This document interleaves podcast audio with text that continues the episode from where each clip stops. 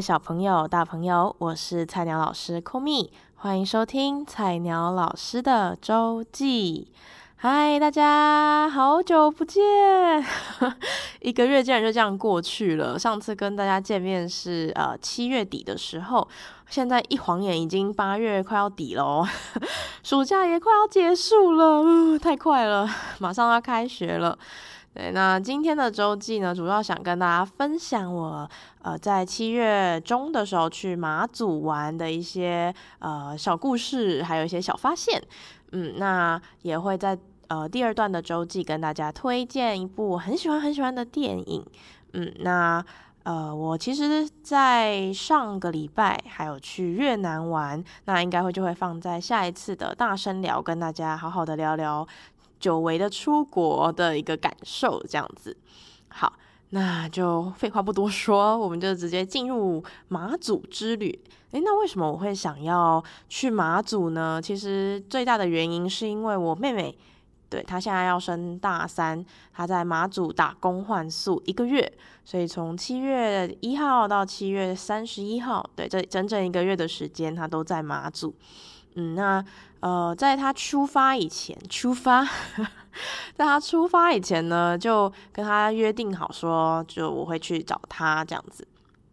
那呃，在他联络的过程中啊，我们就也有跟民宿老板说，诶，我某个周末会过去看他，那也跟民宿老板就说好，帮我留一个他们的民宿的一个房间这样子。嗯，那所以才会想说啦，顺便去马祖，毕竟我自己从来没有去过。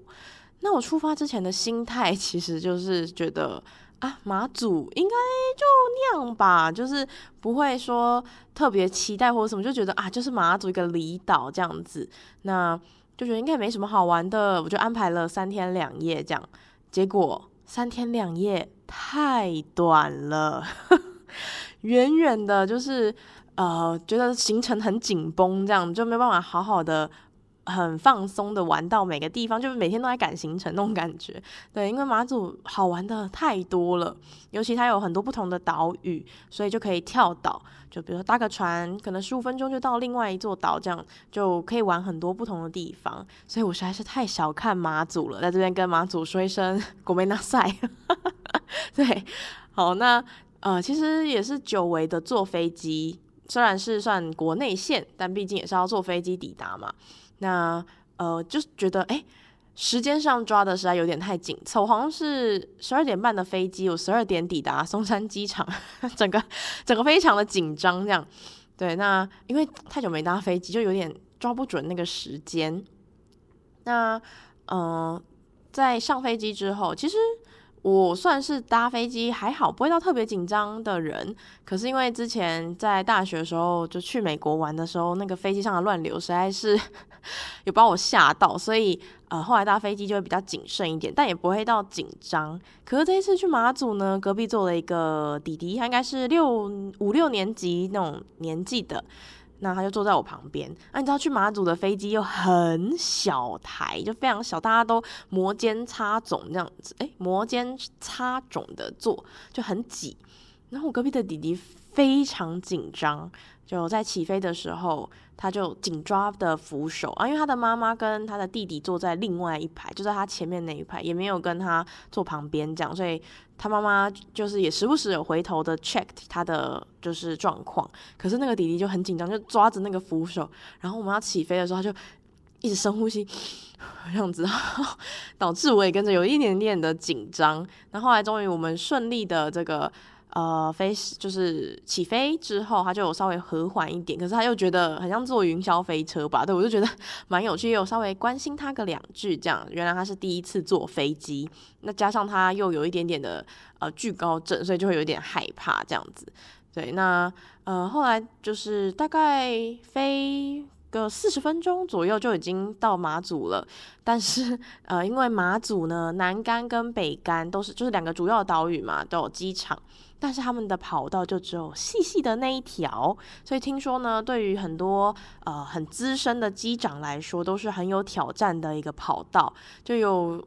这个机长可能就会对不准啊，或者是就是不好降落或者什么，尤其可能天气有因素影响的话，就又有可能你甚至在那边降落不成，就直接再飞回松山机场，也是有这样的状况过。对，所以呢，当我们第一次要准备降落的时候，哎、欸。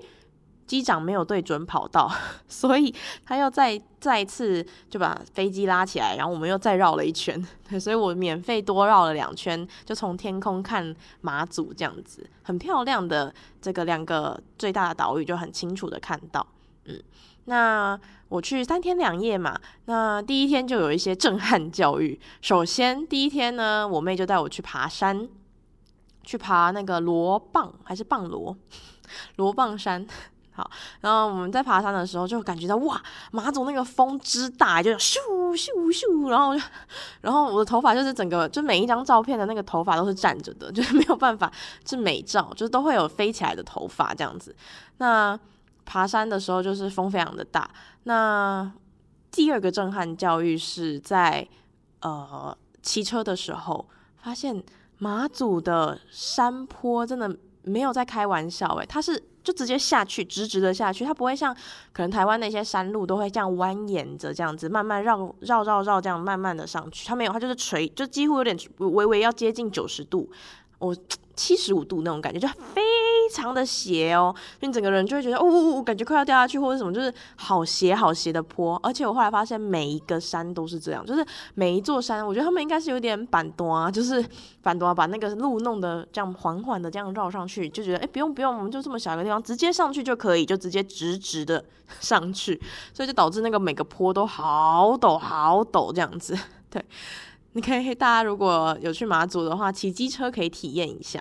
那还呃品尝了他们当地的一个一些特色的小吃，像是地瓜饺、水饺的饺，那它有点像是芋圆的感觉。或是地瓜圆，它就是地瓜做成的 QQ 的东西，里面会包一些芝麻跟花生，有点甜甜的。那有的店家会把它拿来炸，有的店家会把它拿来配在剉冰里面，或者是还有一个很特别的这个阿婆鱼面，它把地瓜角加呃海燕窝，吃起来也是蛮特别的。嗯，那后来我们第一天呢，就直接在北竿。的琴壁那边也逛了一下，还有看了那个播音站，就是以前会用非常大的那种呃大喇叭对着中国的方向，然后就一直播放一些洗脑的东西之类的吧。对，好，那我们就在北干绕了一圈。那那一天呢，我妹他们还帮我，就那那天接近我的生日，对，所以他们就还帮我惊喜的庆生，非常感动。那最后晚上的时候，我就去体验了他们的一个传统的捕鱼活动，叫做牵鼓。牵是牵手的牵，鼓是呃上面一个有点类似中文的数字四，但是下面是古时候的古，牵鼓。嗯，他们就是一群人拉着渔网，从最外面把渔网慢慢慢慢慢收进来，然后捕鱼这样子。对，那那个活动非常的有趣，而且是当地有。呃，刚好那一阵子好像就是有补助，所以是免费可以参加的。那我就跟他们一起下去，就是呃穿着短裤，然后就在那边把渔网这样一起合力的拉回来。那现场捞到捕捞到的鱼呢，现场就会呃有旁边的呃店家商家帮忙炸来吃，这样子就很酷的一个体验。那在捕鱼的过程中，就可以看到晚上呢，在中国的方向就。看到了所谓的马祖极光，也就是他们的小卷捕小卷的船会就是用那个绿色的光照海吧，对，就是吸引那个小卷就是过来，所以所以他们的海面上全部都是绿色的一片光，对，当地的人就有一点半开玩笑说那是马祖的极光，嗯，那后来呢，第二天我就。呃，跟我妹坐船到南竿玩，哇，南竿的市场里面啊，真的是大排长龙啊！一大早就很多小吃店都大排长龙，我就体验了他们的鼎边糊，其实就是台湾的鼎边趖，可是料非常多，很推荐大家可以去吃吃看。还有一个叫屉饼，也就是台湾的，有点像是，哎，其实我有点忘记，就是里面包着很多料，鹅啊、蛋啊之类的东西。对，那。还去了八八坑道，还有看了他们的茶室，还有去北海坑道跟大汉据点等等这种军事的据点。嗯，那后来呢？当天晚上回到北竿的时候，民宿老板还有带我们去看星沙。可是因为可能季节不对，加上可能也没有他们所需要的一些环境因素，所以看到的不多。可是只看到一两颗星沙，觉得哇，好漂亮，就是会亮晶晶的。虽然他们都只是一些浮游生物，对，所以就体验了一下他们那边的特色。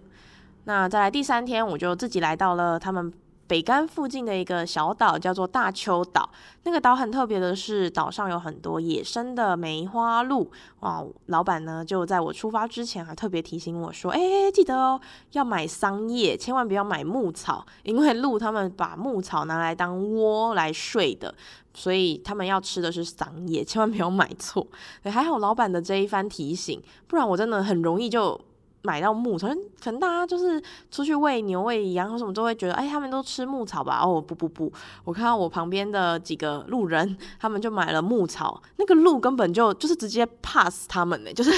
就直接扭头就走，往商业的那个有拿商业的旅客 那边走过去，就是完全没有想要理睬拿牧草的人，所以大家请记得不要拿牧草。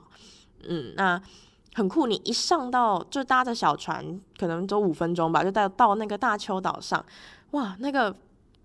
鹿就直接从它远方好像朝你疾奔而来，就是一群鹿就这样围着你，就开始讨那个桑叶吃。那喂完了之后，就可以绕着它的岛走一圈，走了一圈之后，他们的船也差不多就会回来接你，这样整个行程就大概两个小时左右。嗯，那也有体验了他们当地的一个鱼面。嗯，我觉得他们当地人都非常热情。我到他们的阿婆鱼面，呃，老板就听到我一进去，我就跟他点菜这样子，他们就觉得，他就觉得，哎呦，你一定是有做功课哦，或是应该是有认识的。他就跟我攀谈了几，我们就攀谈了几句这样子，然后他就知道，哎，我妹在某个民宿打工，所以他就老板后来就端出了炸鱼面请我吃，这样我觉得，哎，就是其实没有特别的关系，可是就感觉到他们的热情。嗯，那很幸运的，在第三天呢，我搭到了，就是飞机呢是非常平稳的，就没有像第一次呃去马祖的时候还会有一点点颠簸，没有没有，也没有对不准跑道的问题，就很平稳的就回到台湾这样子。嗯，那这次的马祖之旅给我的一个很大的感受是它的军事遗迹。嗯，你可以看到，比如说像北海坑道啊等等，它外面都会有一些解说，就看到那个是人。一次一次这样凿出来的，然后是为了要可能把一些呃潜艇或者什么橡皮艇可以藏在那个坑道里面。可是那个就是你可以看到它的血泪的过程，以及茶室也是让我觉得很震撼的一段历史吧。你就看到的那个样子跟那个。建筑虽然已经破败，有一点旧旧的，可是你还是可以感觉到当时的一个状况。尤其透过一些照片啊，还有它的文字叙述，我都觉得哇，就是很冲击。没有想，就是很无奈吧，当时人的一种无奈的感觉。那呃，马祖还有非常非常多斗大的标语，你骑着车走在呃，或者走在路上等等，尤其像南竿的那个海边，都非常非常多那种。呃，反攻复国啊，等等，非常大的标语，还有什么“军民一一心”“军民一心”的这种很大的标语，可以感觉到他们的那一种就等待战争的一种无止境的等待，还有你要随时备战的一个状态，是很折磨的。嗯，那除了这些跟军事有关的一些遗迹，还有一些呃建筑。给我觉得最深、最深感动的，应该是他们马祖那边的在地的一些人们吧。像我从飞机上刚下来，在民宿老板的车上都还没坐稳哦，我就先就是就是很熟练的开始就跟民宿老板开始聊啊，说哎，妹妹打工怎么样呢？啊，多就辛苦了，呃，感谢老板照顾什么什么的。然后民宿老板就一边开车啊，一边就有点半开玩笑说，哎，所以我们现在开始客套了吗？然后我才想说，哦，对耶。就我们都市人这种很客套的，在这边其实不适用。他们已经习惯吗？或者他们熟悉的交流方式是比较直来直往，就直接来，就直接跟你哈拉或什么的，就不会想要跟你客套的讲一些表面的话这样子。嗯，还有像我刚才有说的一些餐厅的老板啊等等，都可以感觉到他们的热情，而且他们 真的是。到处人都认识，就彼此都非常的熟悉，就是开车，我们有一天晚上要去吃饭，然后民宿老板就开车带着我们一全部的人坐一台车这样子，然后就开着开着，然后就突然哎，路边就突然停车，然后就突然跟某个家哦，就真的是普通人家，不也不是那种商家，就是普通人家，然后就探头过，就是打开车窗探头出去说，哎啊，你们今天怎么没有去哪里哪里？就开始聊天，然后我觉得。哇，好好好特别哦，就是 非常街头巷尾都熟到不行，整个岛应该大家都知道谁是谁这种感觉。对，那我也觉得他们很贴心，他们是还会在晚上熄灭路灯两个小时，就让旅客可以看得到行沙。他们也会直接就把一些比如共匪啊，还有一些枪炮，就直接就挂在嘴边的聊，就很像是他们嗯放在血肉里面的一部分吧。我觉得会让我觉得啊。很特别耶，不太一样，跟我们平常在可能台湾认识的一些交流方式啊，或者是人们的呃个性，我觉得都有很大的差别。我觉得是一个很有趣的感觉。嗯，好，那这就是我马祖之旅跟大家做的分享。那在第二段呢，想跟大家呃分享一个我非常非常非常喜欢的电影，算是我的。电影 Number One，就是最推荐的电影，所以请不要走开。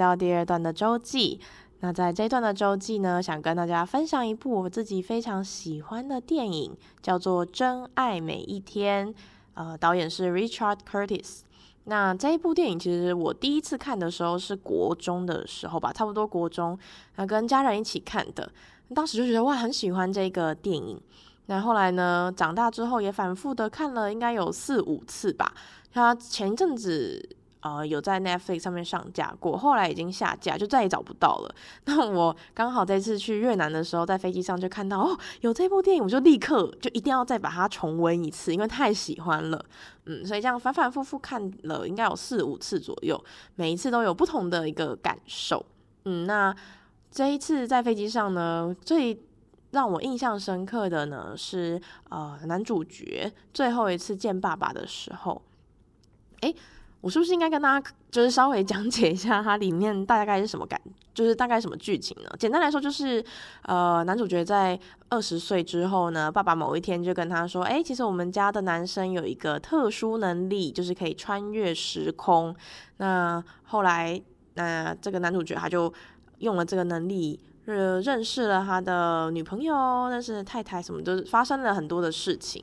嗯，简单来说是这个样子。好，那我这一次在飞机上看的时候，非常印象深刻的是他最后一次见爸爸的时候，那爸爸也会就是穿越时空嘛。那其实爸爸为什么说是最后一次呢？因为爸爸呃已经就就不在了，就要准备 应该准备就是已经去世了。可是男主角还是经常会回去过去的时空跟爸爸聊天啊什么的这样子。那嗯，爸爸最后的请求是想要跟他一起散个步。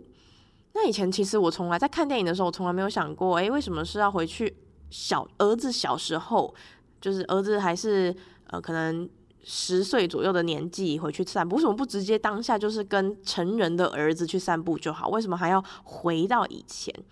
嗯，后来我就是在跟家人相处啊，或什么，我慢慢就觉得哦，好像大家最。怎么讲？印象深刻吗？或是你们其实跟父母或是跟孩子相处最紧密，应该就是在这段时间吧。就是可能当我还十八岁以前都在家里的时候，这一段相处的时间都是最紧密。那尤其就是可能十岁左右的时候，课业压力没那么大的时候，跟父母的一些交流，或者是可以啊、轻松的、开心的出去玩等等，这种状况会是最多的。所以可能也是这个原因。爸爸才会想要跟回到以前跟儿时的儿子 一起散步。我在想，可能是这个原因吧。对，那我除了这部电影，其实除了爱情的成分以外，我觉得在亲情之间的刻画，我觉得也很深刻。嗯，